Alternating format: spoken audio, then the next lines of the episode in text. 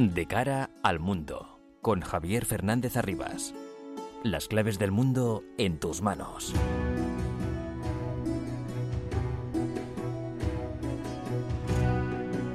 El mundo está muy revuelto y todo lo que pasa nos afecta cada día más.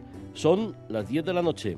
Comienza de cara al mundo en la sintonía de Onda Madrid para analizar todo lo que ocurre en este bendito planeta llamado Tierra.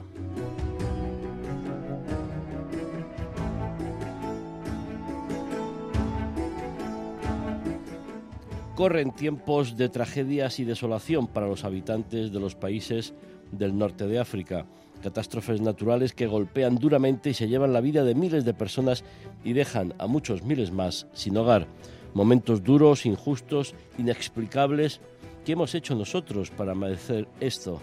La reacción de la propia sociedad azotada resulta fundamental para afrontar los primeros momentos de dolor, vacío, confusión, necesidad o depresión tras la pérdida de los seres queridos, afán y angustia por la búsqueda entre los escombros de posibles supervivientes y un nuevo bofetón de cruda realidad para quienes se han quedado solos en el mundo, lo han perdido todo y no tienen ni siquiera dónde dormir. La madre naturaleza nos recuerda sin compasión la vulnerabilidad de un ser humano soberbio que en estos tiempos de nuevas tecnologías, digitalización, la nueva carrera por la conquista del espacio, tiene la tentación de considerarse invencible y capaz de todo. Esta actitud puede ocurrir quizá más en la orilla de enfrente. En una Europa desarrollada, sufriendo la invasión rusa de Ucrania y en el sur, asediada por inundaciones, sequía, incendios, los efectos inmediatos no tienen las mismas consecuencias en una u otra orilla, pero en el futuro ya muy cercano, todos, todos nos veremos afectados de una u otra manera. En Libia la lección que imparte implacablemente la naturaleza y el sentido común es que no todo vale. El vacío en el cumplimiento de las responsabilidades públicas por ser un Estado fallido en guerra constante por el poder y el control del petróleo ocasiona, por falta de mantenimiento y reparación, el reventón de dos presas con una riada mortal para miles de personas. El panorama, lo hemos visto durante todos estos días, es espeluznante, aterrador. Nadie asume la responsabilidad ni los señores de la guerra enfrentados, ni los europeos que derrocamos a Gaddafi y abandonamos el país a su suerte, ni las, ni las instituciones internacionales incapaces de que los que mandan impongan la paz. Las mafias que trafican con todo, trafican con todo, siguen aprovechándose.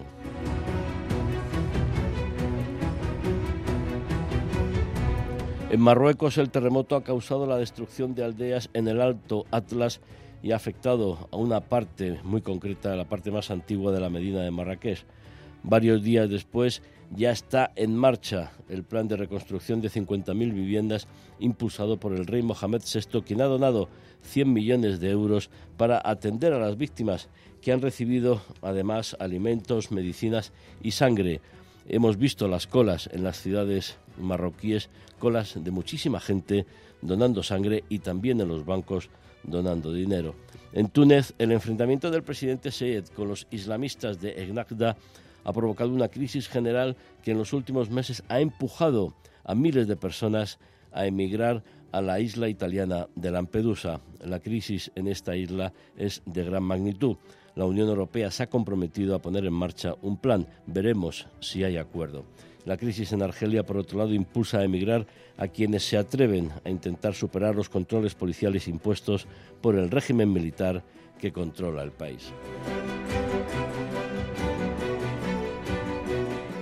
Esta noche nos ocuparemos también, una noche más, de la situación en Ucrania, protagonista de los debates en la Asamblea General de Naciones Unidas con el presidente ucraniano Zelensky visitando al presidente norteamericano Joe Biden, más ayuda militar para Ucrania y problemas, graves problemas entre Ucrania y Polonia por la exportación de productos agrícolas, lo que faltaba.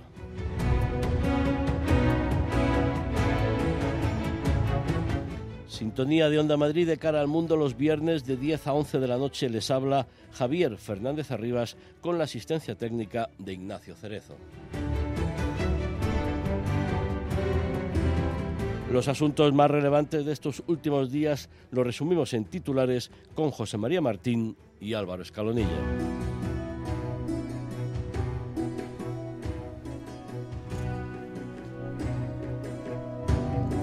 Zelensky visita la Casa Blanca por segunda vez desde el inicio de la invasión rusa para pedir más ayuda a Joe Biden. En este contexto, el presidente de Estados Unidos aprobó un nuevo paquete de asistencia militar por valor de 325 millones de dólares. La división en el Congreso entre demócratas y un grupo de republicanos amenaza con debilitar el respaldo de Washington a Kiev. La guerra de Ucrania protagoniza una nueva sesión de la Asamblea General de las Naciones Unidas en Nueva York. La presencia de Zelensky en el Foro Mundial quedó deslucida, sin embargo, por las ausencias del presidente chino Xi Jinping, el francés Emmanuel Macron o el primer ministro indio Narendra Modi. Grietas en las relaciones entre Polonia y Ucrania. El primer ministro polaco, Mateusz Morawiecki, confirma que su gobierno dejará de suministrar armas a Ucrania tras el estallido de la crisis del grano. Kiev había elevado una queja a la OMC contra Varsovia por la aplicación de un embargo a las importaciones de cereales ucranianos. Azerbaiyán lanza una nueva ofensiva en la región de Nagorno-Karabaj. Tras meses de escalada de tensiones, el gobierno azerí ha vuelto a actuar en el conflicto en lo que han denominado un ataque antiterrorista. Rusia intenta mediar de nuevo, como ya hiciera en el año 2020, para restaurar lo que ya es un regreso a la violencia en la disputa por la región del Cáucaso. Histórica visita de Estado del rey Carlos III a Francia. El rey de Inglaterra se convirtió en el primer monarca británico en dirigirse al Senado francés propuso desde allí la creación de una entente cordiale por el clima con París en un desplazamiento que certifica la recuperación de las relaciones franco-británicas tras la turbulenta era Johnson y la crisis del Brexit. Canadá e India al borde de la ruptura diplomática. El presunto asesinato del líder Sikh, Ardip Singh Nihar, en Canadá a manos de agentes del gobierno indio provoca la división de las relaciones entre ambas administraciones. Hasta el momento se ha paralizado la concesión de visados por parte de los dos países y han retirado funcionarios de sus respectivas misiones diplomáticas. Biden y Benjamin Netanyahu ven factible la normalización de las relaciones entre Israel y Arabia Saudí en su primer cara a cara desde la vuelta al poder del primer ministro hebreo un movimiento que en caso de producirse cambiaría el paisaje diplomático en Oriente Próximo. El príncipe heredero de Arabia Saudí, Mohammed bin Salman, ha confirmado en una entrevista que ese escenario cada vez está más cerca, pero remarca la importancia que concede Riyadh a la cuestión palestina. En la misma entrevista con la Fox, Mohammed bin Salman advirtió de que desarrollarán un arma nuclear en caso de que Irán dé el paso. El gobernante de facto de Arabia Saudí dice buscar garantías de seguridad y acusa a Irán de violar los límites acordados sobre el enriquecimiento de uranio desde el año 2015. Estallan las protestas en la ciudad costera de Eterna tras la devastación ocasionada por las inundaciones en Libia. Los manifestantes prendieron fuego a la residencia del alcalde y exigieron la dimisión de los altos cargos del gobierno oriental. Y Jair Bolsonaro habría preparado un golpe de Estado en Brasil según las acusaciones de un antiguo secretario particular del exmandatario. Mauro Cid declaró a la policía que tras la derrota electoral el aún presidente se reunió con la cúpula militar para consultarles sobre un posible golpe de Estado. La información publicada por Universo Online también mantiene que Bolsonaro recibió de manos de un asesor un borrador de decreto golpista que dibujaba el camino para convocar nuevas elecciones y encarcelar a los adversarios políticos. De cara al mundo. Onda Madrid.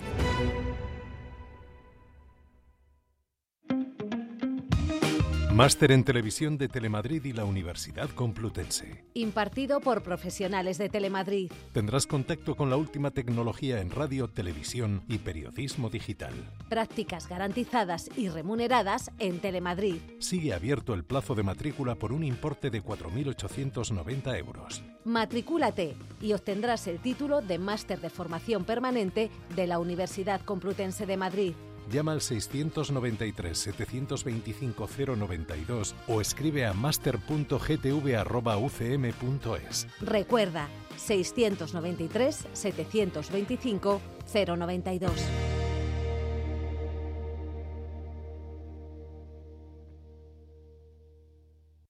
Buenos días. Hoy tenemos con nosotros a la mismísima calculadora humana que va a calcular la factura de luz de Octopus Energy. Empecemos. Pues me llevo dos, algoritmos, 253, término de energía variable, cero, cero, cero.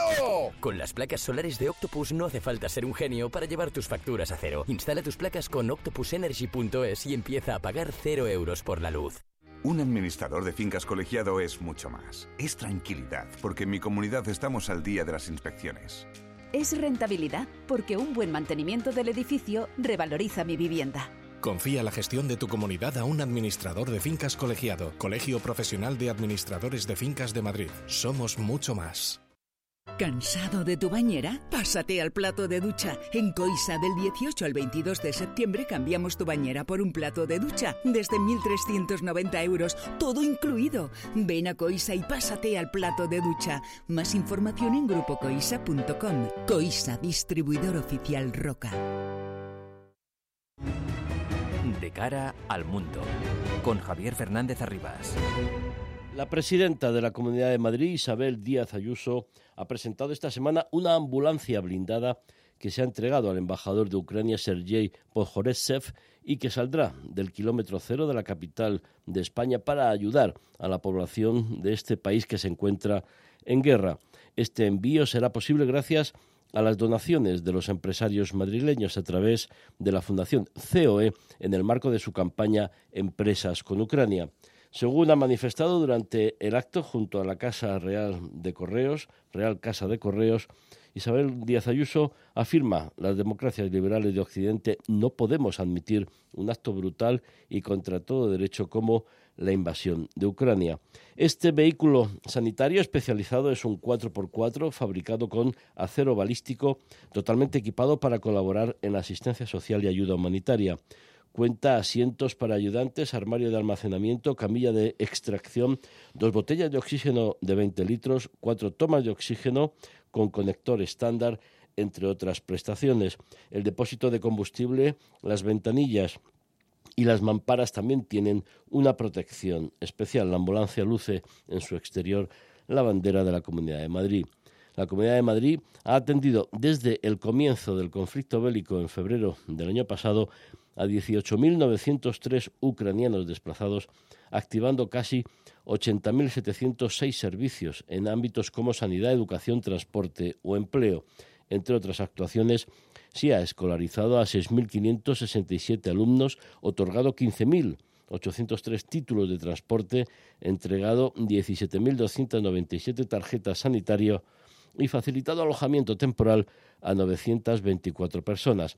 Además, la red de oficinas de atención al ciudadano ha recibido de manera presencial a 17.132 personas ucranianas y ha respondido 20.300 llamadas en el teléfono gratuito 900-822-833, con 1.285 servicios de teletraducción a empleados públicos. También ha prestado ayuda en sus oficinas de empleo a 3.101 ciudadanos de nacionalidad ucraniana, de los que un millar ya ha encontrado un puesto de trabajo. De cara al mundo. Onda Madrid. Este domingo, Madrid al tanto se viste de gala. Al sonido tradicional del fútbol y del deporte madrileño se suman dos citas apasionantes.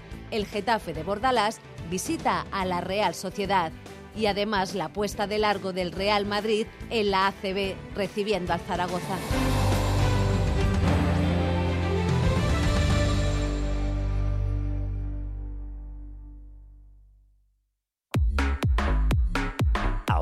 Ahora es más fácil escuchar, es más fácil escuchar.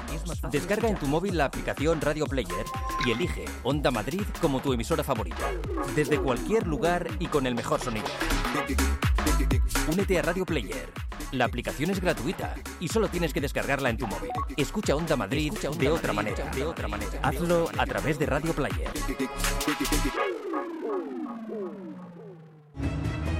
De cara al mundo, con Javier Fernández Arribas. Este jueves, en su reunión en la Casa Blanca con el presidente de Ucrania, Volodymyr Zelensky, el presidente de los Estados Unidos, Joe Biden, ha anunciado un nuevo envío de ayuda militar al país ucraniano invadido por Rusia por valor de 325 millones de dólares y ha declarado que los primeros carros de combate Abrams llegarán a Kiev la semana que viene. Zelensky ruega a los republicanos que mantengan la ayuda a Ucrania. Mientras tanto, Polonia deja de suministrar armas a Ucrania como respuesta a la crisis por la exportación de productos agrícolas. Nos lo cuenta José María Martín. Efectivamente, Javier, Polonia eh, dejará de enviar armas de apoyo a Ucrania. Y decimos que dejará porque el lote que ya estaba previsto enviar con anterioridad sí llegará a Kiev.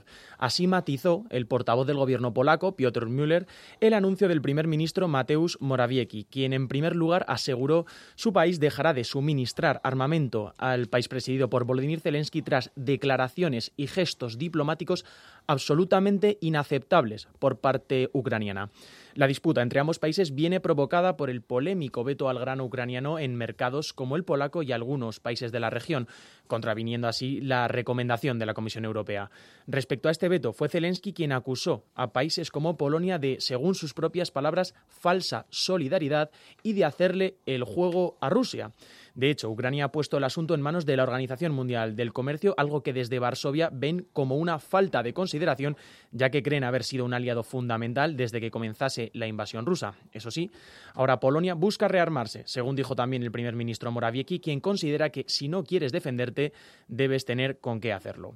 Zelensky trasladó en la reunión con su homólogo estadounidense Joe Biden la necesidad de fortalecer las defensas aéreas de Ucrania. El presidente ucraniano aprovechó su segunda visita a la Casa Blanca desde que diese comienzo el conflicto para pedir más ayuda a Biden. Y a pesar de aprobar un nuevo paquete de ayuda, como has mencionado, de 325 millones de dólares, los ansiados misiles de largo alcance Atacam tan demandados por Kiev no formarán parte de este lote por el temor norteamericano a una escalada de la violencia por parte rusa. Volodymyr Zelensky pidió durante su intervención en la Asamblea de Naciones Unidas que se otorgue poder a la propia Asamblea General de la ONU para superar el poder de veto de Rusia, calificándolo de paso necesario para acabar con la guerra. El ministro de Asuntos Exteriores ruso, Sergei Lavrov, con quien Zelensky no llegó a coincidir en la Asamblea, se defendió de las palabras del presidente ucraniano, asegurando que el derecho de veto es un instrumento absolutamente legítimo que, según dice, está para impedir la adopción de decisiones que dividirían a la organización. En el campo de batalla, al menos dos personas murieron en los ataques rusos más duros contra Ucrania desde el pasado 15 de agosto. La ofensiva afectó a un mínimo de seis ciudades y provocó cortes de electricidad en cinco. Por otro lado, fuentes de inteligencia ucraniana afirmaron a Reuters que el Servicio de Seguridad y la Marina de Ucrania llevaron a cabo una operación aérea en la región ocupada de Crimea durante la noche del miércoles, infligiendo un grave daño. Vamos a conocer cómo está la situación sobre el terreno en Ucrania. María Senovilla, periodista, colaboradora de la revista Atalayar y de otros medios. María, buenas noches. ¿Dónde estás? Buenas noches, Javier. Pues mira, hoy me pilláis en la ciudad de Torés, es una ciudad eh, de Donetsk que está a tan solo seis kilómetros de las líneas rusas y hoy estoy recorriendo esta parte del frente de combate de Donetsk con la policía una policía y unos equipos de policía de primera respuesta especiales. En España no tenemos esta figura, eh, pues eh, en la que hay desde paramédicos hasta rescatistas que en lugares como esta ciudad, donde cada día bombardean una media de tres o cuatro veces, te puedes imaginar la carga de trabajo que tienen. Sí, eso te iba a preguntar, que has estado todo el día con ellos paramédicos de la policía, primera respuesta ante un bombardeo. ¿Cómo, cómo trabajan? ¿Qué es lo que has podido observar con ellos? Porque nosotros los periodistas, eh, bueno, yo recuerdo, eh, hablábamos de ir a hacer shopping, aunque analizábamos un poco la situación, es que cuando empezaban los bombardeos teníamos que salir para, para tener buenas fotos. Eso sabes tú mucho más que, que yo. Bueno, los paramédicos, ¿cómo trabajan? Cuéntanos.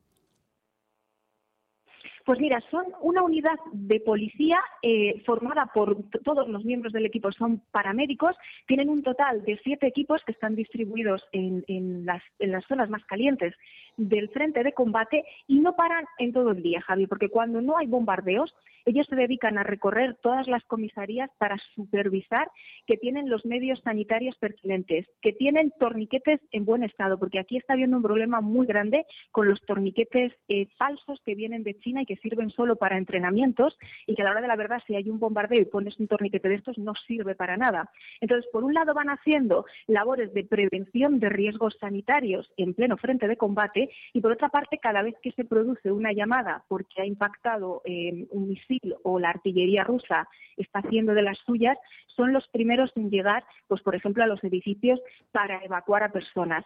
El punto central, digamos, de, estos eh, policías paramédicos está en Pokrovsk y si recuerdas en agosto hubo ahí un doble bombardeo al estilo ISIS, al estilo de los terroristas islámicos en el que Rusia primero lanzó un misil y a los 20 minutos cuando estaban ahí todos los rescatistas, los bomberos, los médicos, lanzó un segundo ataque. Allí murieron 33, nada menos que 33 de los policías de esta unidad. Aún así, eh, no han desfallecido. Yo lo que he podido ver hasta ahora eh, es una labor la que hacen inmensa, están totalmente coordinados con el ejército, aunque el ejército es, por supuesto, el que ocupa las posiciones del frente, ellos trabajan documentando cada bombardeo que se produce, haciendo esa labor que te digo de prevención eh, de riesgos eh, pues, sanitarios, por así decirlo, en plena guerra, y además esa doble misión de rescatistas. La verdad es que ha sido, eh, ha sido un día fascinante porque normalmente los periodistas eh, pues nos centramos en los bombardeos, nos centramos en trabajar con el ejército y toda esta parte eh, de tanto personal civil, ¿no? de médicos como bomberos, como policía, parece que la tenemos un poco olvidada. Y de verdad, Javier, que se ganan el sueldo. ¿eh? Sí, porque la guerra la hace quien la hace, pero luego quienes la sufren son los, los ciudadanos de a pie. Además, porque comentabas que Rusia ha vuelto a bombardear centrales eléctricas y otro convoy de evacuación de Kupiansk. Recordemos que hace unos días en un bombardeo de, de este tipo pues eh, fue, fue asesinada la cooperante española Emma Igual. Fue asesinada la cooperante española Emma Igual junto con otro cooperante canadiense, que era el que conducía el, el vehículo y salvaron la vida a un cooperante alemán y otro sueco que ya están en sus respectivos países de origen, pues recuperándose de la metralla y de las quemaduras que recibieron. Y nada, hace pues, escaso día y medio volvía a suceder lo mismo en la región de Kupiansk, otro convoy de evacuación en el que además de los rescatistas iba precisamente pues una de las familias que estaban evacuando. Eh, me parece que van ya seis muertos y creo que había algún herido de, gravedad. Y estos convoys, Javier, te aseguro que no se parecen a los del ejército. De hecho, normalmente es un solo coche o bien un furgón o bien un 4x4 eh, perfectamente identificado, no va con pintura mimetizada ni parece un vehículo militar. Y son, eh, esto no ha sido un fuego de artillería ocasional, ha sido un misil disparado, en los dos casos, disparado expresamente contra el vehículo un nuevo crimen de guerra más que se suma a la lista y bueno, pues ahora mismo te podrás imaginar todos los voluntarios que trabajan en el frente de combate haciendo estas tareas de evacuación tan necesarias, porque hay, hay todavía familias que están allí atrapadas y hay familias con niños, sobre todo en Cupians. Aún quedan un centenar de menores por sacar de ahí y los evacuadores pues no pesan en su empeño, te, te puedes imaginar, ¿no? Hablamos de familias con niños en pleno frente de combate a escasos 5, 6, 7 kilómetros de las líneas rusas. Esperemos que los rusos no disparen contra la ambulancia, esa ambulancia blindada que entregaba esta semana la presidenta de la Comunidad de Madrid, Isabel Díaz Ayuso, al embajador de Ucrania, una iniciativa de la Fundación COE Empresarios con Ucrania, porque la ambulancia se ve claramente ¿eh? distintivo de Cruz Roja y esperemos que en ese caso los rusos no disparen contra, contra esa ambulancia, porque aunque está blindada, depende del misil o del proyectil que, lancen, resistirá o no. Esperemos que haya un poquito, un poquito de respeto, aunque la guerra es la guerra, por desgracia. Estuviste en Zaporilla a principios de semana. ¿Has visto vehículos americanos en acción? Y por cierto, en la entrevista entre Zelensky y Biden le han asegurado que los carros de combate Abrams pueden llegar a territorio ucraniano ya la semana que viene. Eso es. Eh, me quejaba mucho en programas anteriores, ¿verdad?, de que en, el frente de, de, Bakhmut, en el frente de Donetsk, pues no se ven esos vehículos eh, occidentales, ya sean carros de combate, blindados, ambulancias también, como la que ha donado la Comunidad de Madrid. Eh, y bueno, pues decidí, decidí pasar unos días por el frente de Zaporilla y por fin, por fin he visto desde los Bradley y los Enrap, que son lo que más te encuentras por la carretera, porque son vehículos de, de transporte de infantería y ahora mismo la infantería está teniendo un movimiento eh, ¿no? Eh, les llevan sobre todo al sur de Robotine pues para continuar esa contraofensiva que parece que por fin ha roto la, línea eh, y avanza un poquito más deprisa y ahí sí se puede ver eh, pues parte de ese armamento occidental, aunque todavía como bien has dicho, no ha llegado todo lo que se ha prometido, pero lo que ha llegado, pues ya por fin eh, lo he visto en acción. También he visto algunos vehículos, eh, no te lo voy a negar, calcinados, pues en, las zonas eh, que han sido liberadas recientemente, o sea, bajas ha habido, pero los ucranianos aseguran que ha sido un porcentaje menor y que, bueno, pues obviamente es una guerra. Las guerras no se pueden hacer sin bajas ni de personal ni de material y si están empleando el material occidental, pues también habrá eh, pues vehículos destruidos pues, de los que proceden de Occidente. Pero eh, yo no les veía preocupados. Eh, me han asegurado, ya te digo, que el porcentaje de ese armamento occidental que ha caído en combate es eh, muy pequeño porque lo están empleando muy bien, porque están yendo sobre seguro y ese es uno de los motivos de que esa línea ofensiva avance despacio, pero siga avanzando. Información sobre el terreno, información directa. María Senovilla, periodista, colaboradora de la revista Talayar y de otros medios. María, buenas noches, cuídate. Buenas noches, Javier, un abrazo. Ucrania, para su desgracia, ha sido un año más, por segundo año consecutivo, protagonista de la Asamblea General de las Naciones Unidas. Los líderes políticos de diversos países han abordado otros temas también, como el cambio climático. En las últimas horas hemos visto la imagen de la intervención del presidente de Argelia con la sala casi vacía. Solo estaban presentes una docena de asistentes, cosas de la diplomacia internacional. ¿Por qué será? Bueno, nos cuenta qué ha dado de sí esta Asamblea General de las Naciones Unidas Álvaro Escalonilla. La Asamblea General de la ONU celebrada esta semana en Nueva York dejó pocos discursos para la posteridad, pero no pasó del todo desapercibida. Volodymyr Zelensky y Ucrania volvieron a ocupar el centro del tablero. El presidente de Estados Unidos, Joe Biden, formó un frente común con Zelensky para convencer a los países que todavía no han tomado partido en la guerra de Rusia en Ucrania de que lo hagan y de que lo hagan del lado de Kiev buscaron un apoyo más amplio de la comunidad internacional, en concreto del denominado Sur Global, pero sin demasiado éxito.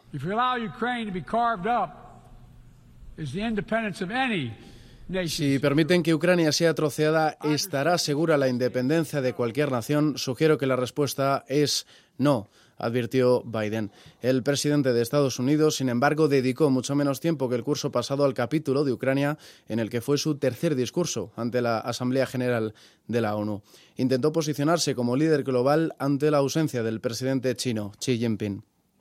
Situó Biden entre las prioridades de su administración la de contemporizar en su rivalidad estratégica con China, facilitar la victoria de Ucrania en la guerra y reformar el Consejo de Seguridad, en línea con las posiciones de otros líderes como el brasileño Lula da Silva, el alemán Olaf Scholz, el sudafricano Cyril Ramaphosa o el propio secretario general Antonio Guterres. La petición es prácticamente unánime, pero Rusia quiere evitar cualquier cambio en el statu quo con el que pudiera perder su derecho a veto. Eso mismo exigió Zelensky en su primera intervención presencial en el Consejo de Seguridad, donde, por cierto, se enzarzó con uno de los lugartenientes de Putin, el ministro de Exteriores ruso Sergei Lavrov, después de que el representante permanente de Moscú ante las Naciones Unidas intentara bloquear su declaración. Las ausencias, eso sí, deslucieron el Foro Mundial. A la de Xi Jinping se sumaron las de Putin, Macron, Rishi Sunak, Narendra Modi y Mohammed bin Salman. Solo las tradicionales reuniones en los márgenes animaron el ambiente en Nueva York. Destacaron en este sentido los encuentros entre Biden y Netanyahu, Biden y Lula, Erdogan y Netanyahu. Lucas Martín, experto, analista internacional, autor de los libros Terror Global y Visión Global, colaborador de la revista Talayar Lucas, buenas noches. Buenas noches, Javier. Bueno, eh, ¿qué te ha parecido? ¿Puede influir en algo en el desarrollo de los acontecimientos lo que has visto en, Naciones Unidas, la visita de, de Zelensky a Joe Biden, por ejemplo? Hombre, realmente el papel de Naciones Unidas en este conflicto, como muchas veces hemos comentado, ha sido totalmente nefasto, ¿no? Por lo tanto, no creo que, esta reunión vaya a tener ningún efecto. En cambio, la reunión de Zelensky con Biden, pues sí, de ahí saldrá algo seguro. En las declaraciones del ministro polaco de no enviar más armas a Ucrania por el conflicto agrícola, ¿eso puede causar debilidad a, a Ucrania o, cómo crees que puede desembocar? Porque quizá otros países puedan adoptar medidas parecidas. Bueno, el problema, Javier, es que aquí estamos hablando ya de economía, ¿no? Y, varios países de la zona pues tienen ciertos contenciosos con el tema agrícola principalmente y en una unión, una coalición como esta, tarde o temprano surgen fricciones. Eh, yo no creo que vaya a afectar en demasía y creo que al final se llegue a algún tipo de acuerdo, porque la prioridad es defender a Ucrania, pero evidentemente va a provocar mm, pues un periodo, digamos, de, marejada. Ajá. Y los avances en el, en el sur, en la contraofensiva, mm, ¿podemos aclarar qué es lo que está pasando? Bueno, María lo ha descrito muy bien. Es decir, eh, Ucrania va sobre seguro y por eso va tan lento, porque evidentemente no anda sobrada ni de personal ni de material, de material de calidad. Entonces tiene que andarse con mucho cuidado y todas las operaciones que vaya llevando a cabo eh, asegurarse lo máximo posible de que sean exitosas. Y eso unido a la defensa rusa, que está ahí y que está muy implantada, eh, hace que esto vaya, como siempre digo, no va lento, va al ritmo que tiene que ir. ¿Qué te parece la confirmación de los resultados del ataque ucraniano a la base de Sebastopol? Vale, me parece algo devastador para Rusia y muy significativo. Primero indica la vulnerabilidad de la, fuerza rusa y de la base aérea de Sebastopol. Indica la capacidad de Ucrania de golpear objetivos de alto valor. Y segundo, eh, está eh, el hecho de atacar eh, el buque, no el submarino, sino el buque de clase Ropuche, eso está es totalmente intencionado porque en caso de que se corte la línea de abastecimiento por tierra, lo que le queda a Rusia es el abastecimiento vía marítima a, Crimea y a sus fuerzas.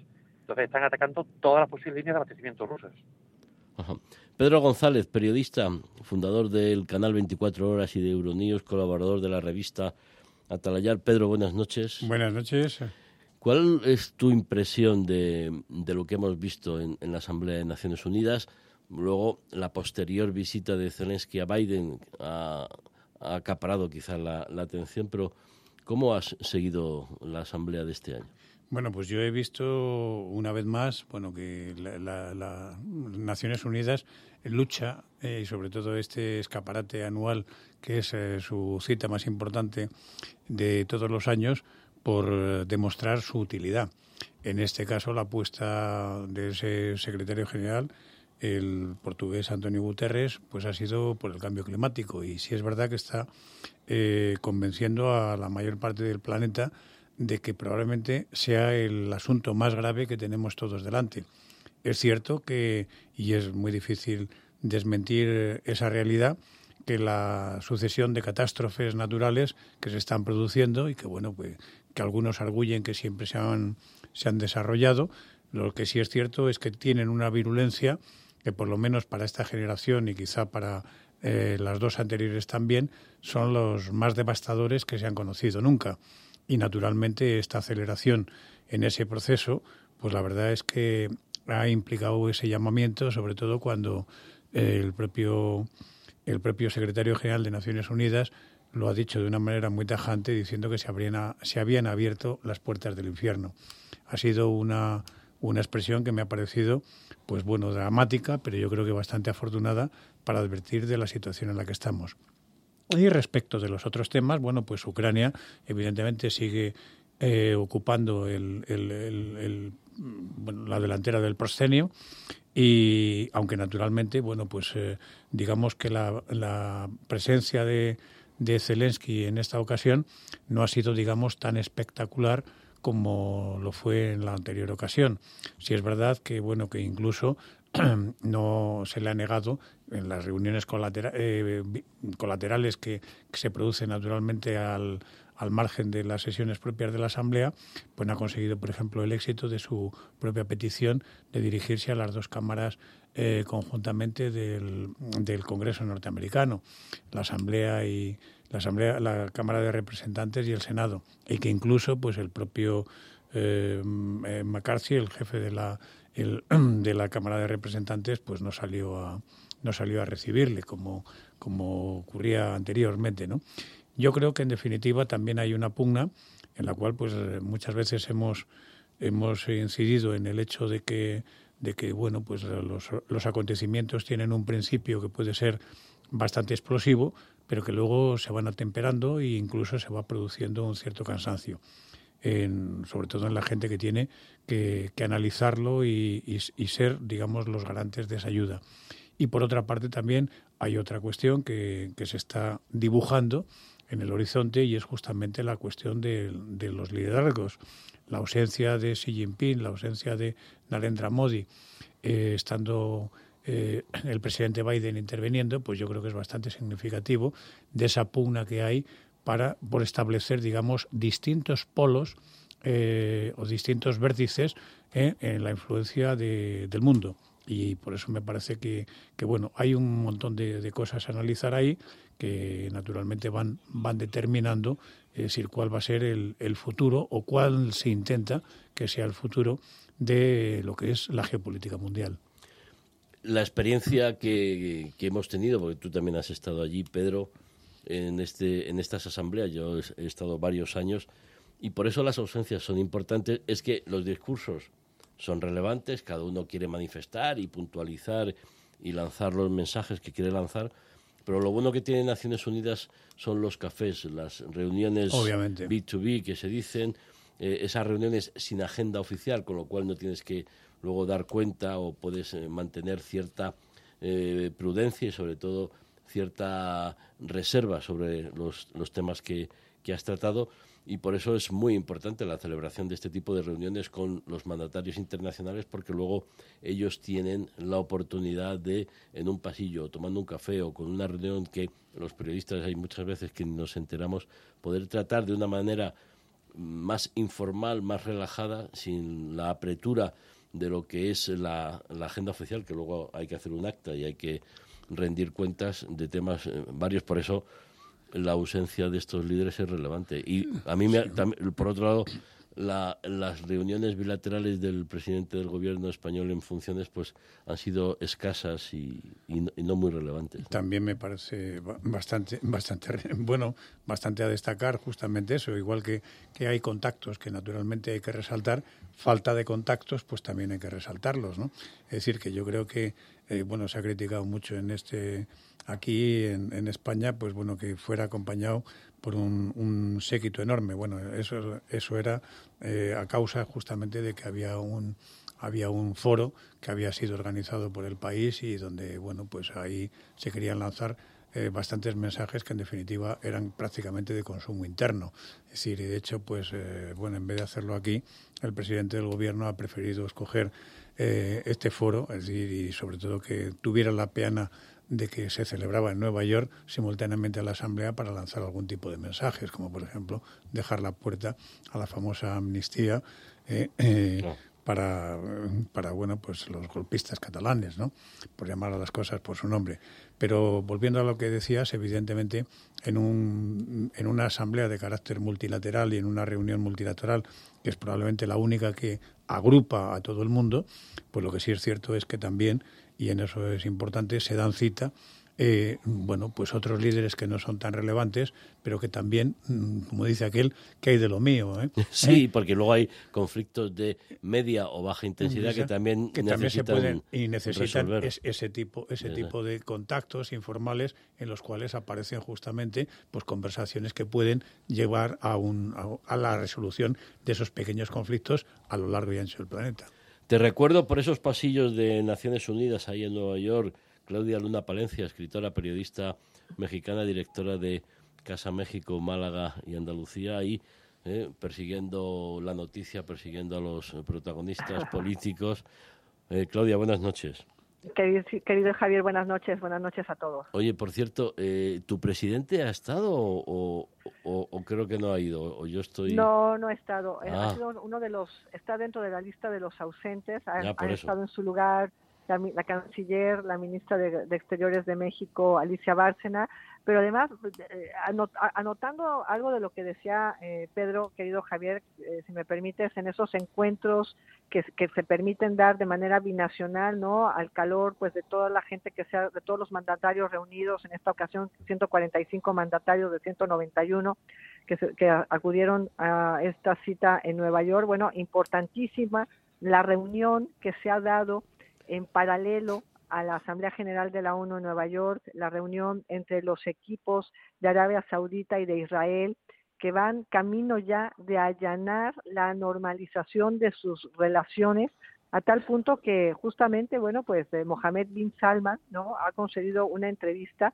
a un canal en Estados Unidos en el que precisamente confirmó confirmó en efecto que pues ambos ambos grupos eh, establecieron un grupo de contacto eh, aprovechando que se iban a ver en la Asamblea General de la ONU y que están a un tris de normalizar las relaciones. Esto es una nota histórica y no una noticia histórica de Arabia Saudita con Israel y que, y que confirma pues este viraje importantísimo que hay en la política exterior de Arabia Saudita que se está convirtiendo pues en un eh, en un protagonista importante de lo que está sucediendo en Oriente Medio y que hemos visto bueno cómo eh, pues con sus tradicionales enemigos con las con esos eh, países con los que tenía cero o nula relación eh, bueno, pues está dando un viraje importante. También me parece eh, trascendental las reacciones de Bin Salman diciendo que si Irán logra la bomba atómica, Arabia Saudita estaría obligada en contrasentido a también tener su propia eh, tecnología para crear bombas nucleares. Y yo lo que veo, querido Javier, es una ONU en la, en la UCI, ¿no? Una ONU que, bueno, ya lo dijo Lula da Silva en el estrado y después le contestó Joe Biden diciéndole que sí, que él también estaba de acuerdo en que había que reestructurar y, y modernizar no solamente a la ONU, sino a muchas otras instituciones multilaterales que surgieron pues al calor de la Segunda Guerra, eh, Guerra Mundial para crear un mundo multilateral, que era necesario modernizarlas pero claro, por supuesto, dentro de esto está la reforma del Consejo de Seguridad y sobre todo pues la, la reforma de esa de esa capacidad de veto que ha hecho que se entrampe, por ejemplo, la invasión de Rusia a Ucrania. Y yo me quedo con esas palabras de Joe Biden diciendo que si cae Ucrania en manos de Rusia, cualquier país puede caer, puede ser invadido, porque el siglo XXI puede convertirse pues en un siglo en el cual las invasiones entre vecindades puedan darse pues al calor de las ambiciones de las potencias del momento. Sí, yo eh, hemos escuchado la idea de reformar Naciones Unidas porque mm. yo siempre defiendo una institución como Naciones Unidas porque es lo que es, porque es lo que las naciones que la integran y las naciones que tienen más poder, que ganaron la Segunda Guerra Mundial, tienen el Consejo de Seguridad, esos cinco países con derecho a veto, con lo cual pues ahí hay efectivamente una consecuencia de lo que fue la segunda, la segunda Gran Guerra. Lucas, en ese sentido, reformar las Naciones Unidas, el Consejo de Seguridad, el veto, requiere una situación muchísimo más dulce, más calmada de la que estamos viviendo en estos momentos, ¿no? Fíjate lo que te a decir, Javier, una situación más dulce o, una situación en la que estalle todo y haya que volver a reconstruir todo en la situación. De todas formas, eh, déjame comentar que lo que comentamos, llamamos siempre derecho a veto no es tal. Es simplemente que las decisiones del Consejo de Seguridad se aprueban por unanimidad. Es decir, no es que eh, cualquier país pueda decir no, es que simplemente con que no aparezca la votación o no vote, ya no se llevar a cabo esa resolución. ¿Eh? Es un matiz importante. Bueno, yo quería decir a, ese respecto en concreto, eh, bueno, lo que se conoce como derecho de veto, que evidentemente está muy bien la precisión que, ha hecho Lucas, pero lo cierto es que a pesar de todas las, las, reticencias que se ponen a eso, sí es verdad que además este mecanismo se inventó de una manera muy clara y como consecuencia de ello para tratar de evitar conflictos que de otra manera no se podrían mm, eh, hacer o que se enquistarían de tal manera que se produciría una una división enorme en el seno de las propias Naciones Unidas.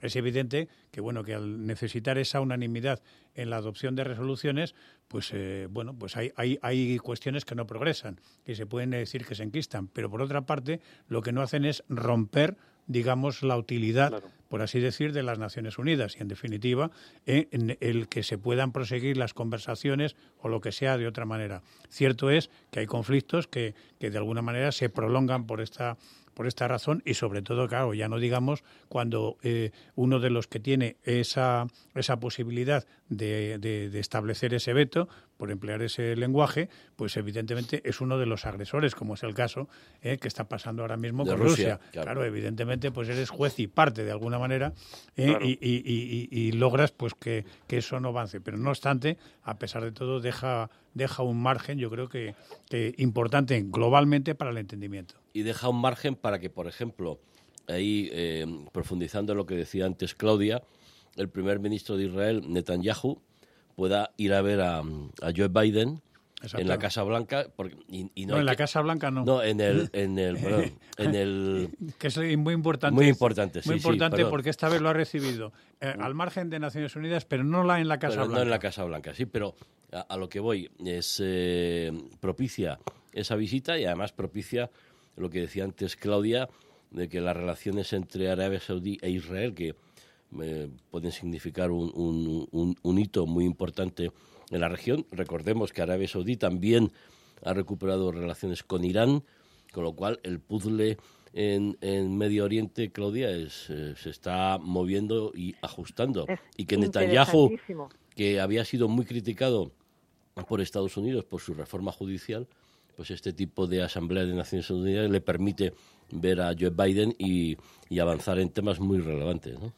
Es interesantísimo porque además eh, revela cómo la injerencia de Estados Unidos ha bajado considerablemente en Medio Oriente ese vacío, ¿no? Ese vacío de esa política injerencista norteamericana es tal que, bueno, países como Arabia Saudita han dicho, bueno, pues ahora podemos, ¿no? Eh, eh, reorganizar entre nosotros mismos nuestras propias relaciones, eh, mejorar nuestra vecindad, reconocer que, pues, el conflicto de Israel tiene que tener una solución sí o sí, porque la región necesita vivir en paz, necesita vivir en calma.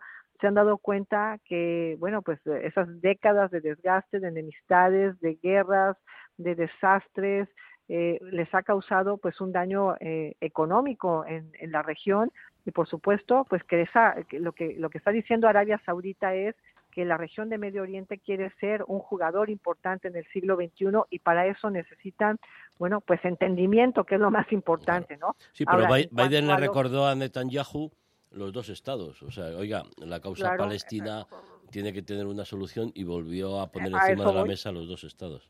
Claro, a eso voy, pero bueno, la, la realidad es que eh, muy posiblemente no, no se logre la solución de los dos estados, ¿no?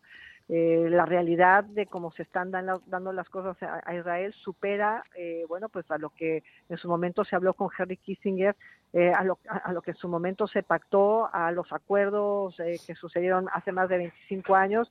La realidad de Israel hoy en día desdibuja completamente ese panorama de los acuerdos, ¿no?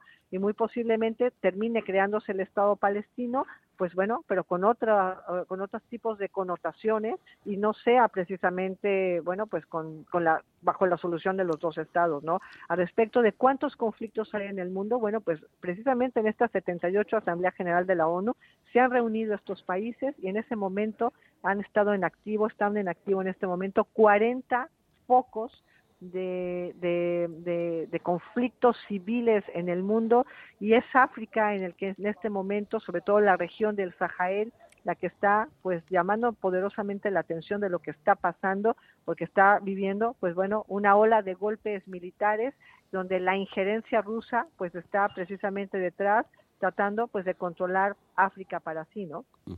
Yo quería un poco añadiendo a lo que dice Claudia y con relación a, esto, bueno, al avance y al posible la posible normalización, digamos, de, relaciones de Arabia Saudí con Israel, en primer lugar, bueno, no, no puede disociarse dos cosas.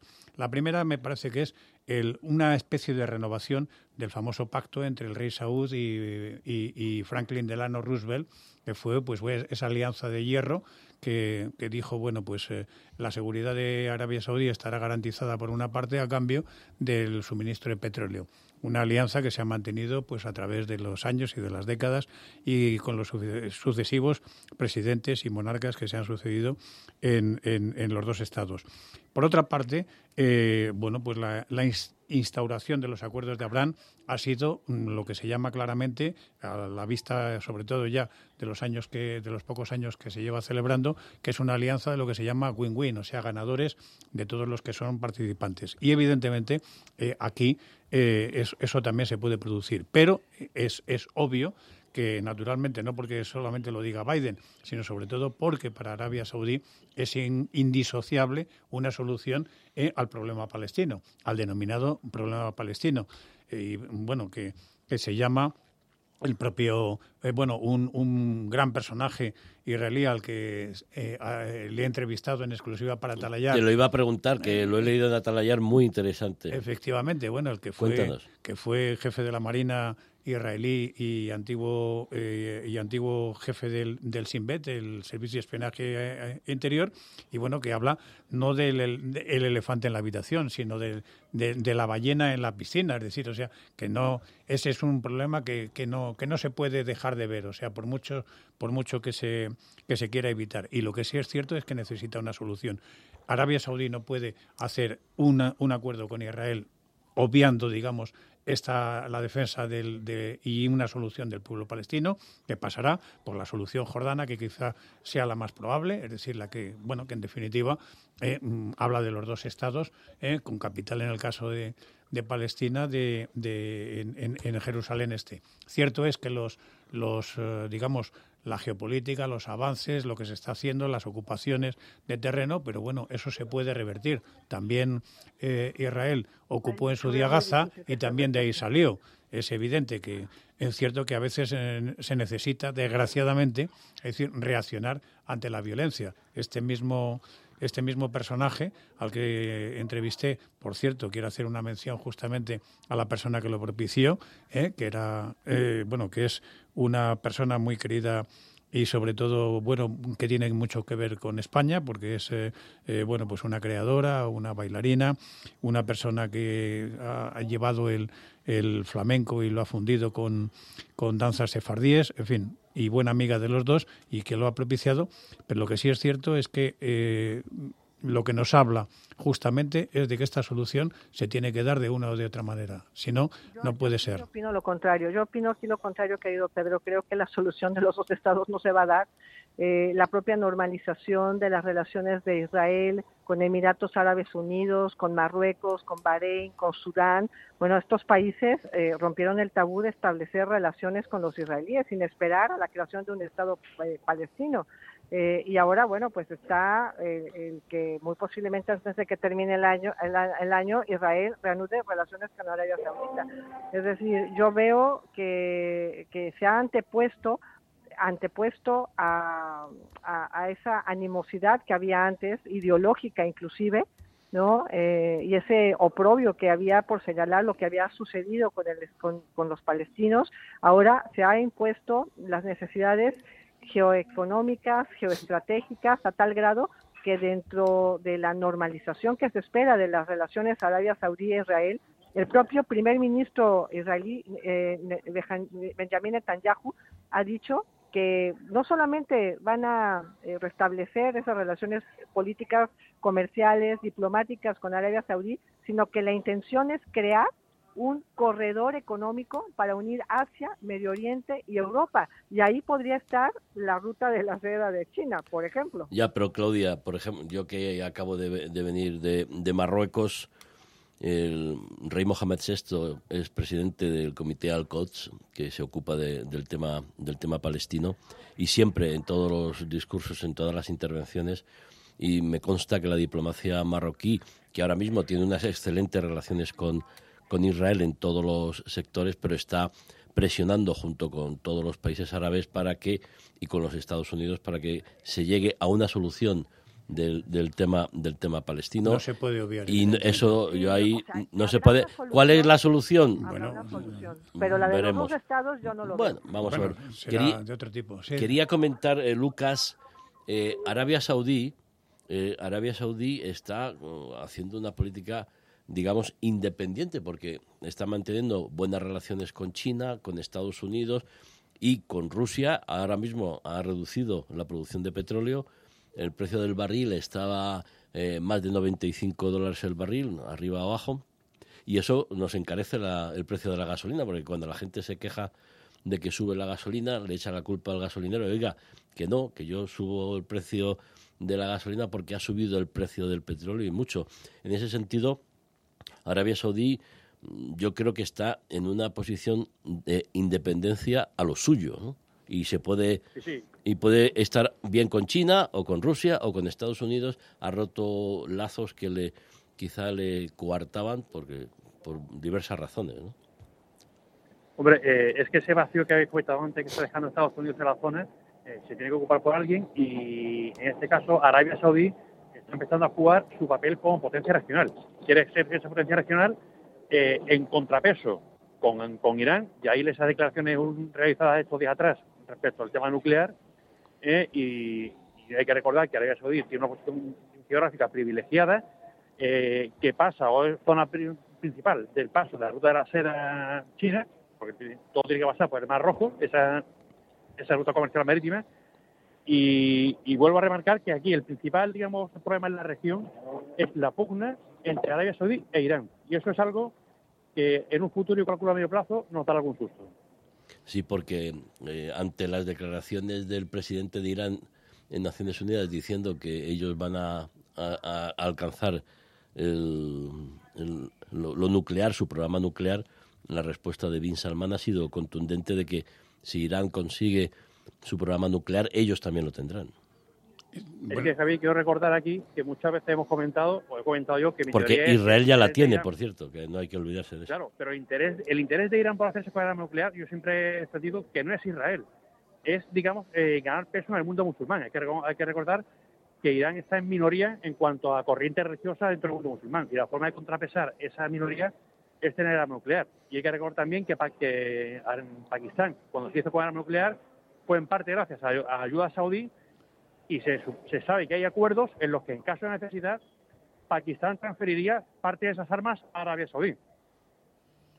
Bueno, yo creo que por otra parte, allí en, este, vamos, estando de acuerdo con, con lo que dice Lucas, eh, hay otra cuestión que a mí me parece que es fundamental y es que justamente en esa pugna, es decir, que yo creo que al margen de que se hayan restablecido las relaciones por mediación de China y que naturalmente también aquí todo el mundo quiere jugar su propio papel, pero lo que sí es cierto es que ese, esa preponderancia o ese intento por ser, digamos, el, el país líder del mundo musulmán o la potencia líder del mundo musulmán lleva ya mucho tiempo haciéndose en la época del Shah de Persia. Incluso Estados Unidos pareció decantarse ¿eh? porque, porque fuera Irán el, el llamado gendarme de, de, Oriente Medio. Luego, bueno, vino lo de la revolución de los ayatolás y la cosa cambió. Pero lo que sí es cierto es que esa puna eh, no solamente eh, sigue, sino que se va a recrudecer bastante. Es decir, y, y yo creo que, que, bueno, al margen del susto que, que Lucas indica, me parece que también va a haber mm, en, otros campos, sobre todo como es el económico.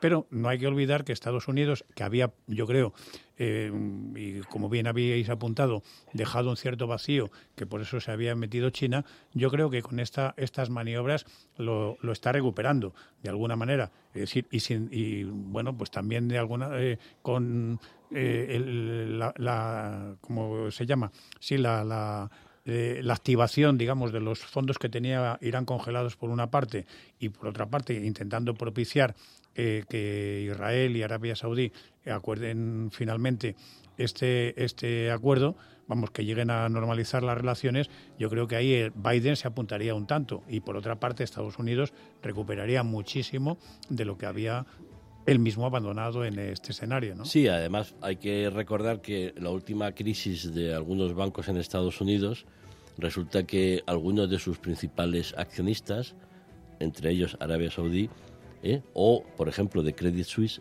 no fueron a, salvar a los, a los bancos, con lo cual Arabia Saudí está jugando su papel, y, pero es un papel que está buscando sus propios intereses. Por ejemplo, la entrada en Telefónica en España, ellos están diversificando sus inversiones porque saben que no pueden vivir siempre del petróleo, con lo cual están utilizando ahora el dinero para poder no ya solo no ya solo llevarse a Cristiano Ronaldo y a, y a los buenos jugadores como Benzema, sino también como su programa 2030, que se llama... La Agenda 2030. que se me ha ido el tiempo. Y bueno, hoy hemos tenido más tertulia, afortunadamente. Claudia, Lucas, eh, Pedro, muchísimas gracias. Feliz fin de semana. Buenas noches. Igualmente, Buenas noches. Buenas noches. Un abrazo a todos. Igualmente. Saludos. Gracias. A punto de dar las 11 de la noche de este viernes 22 de septiembre, hasta aquí de cara al mundo, en Onda Madrid, ponemos las claves del mundo en sus manos. Feliz fin de semana les habló Javier Fernández Arribas.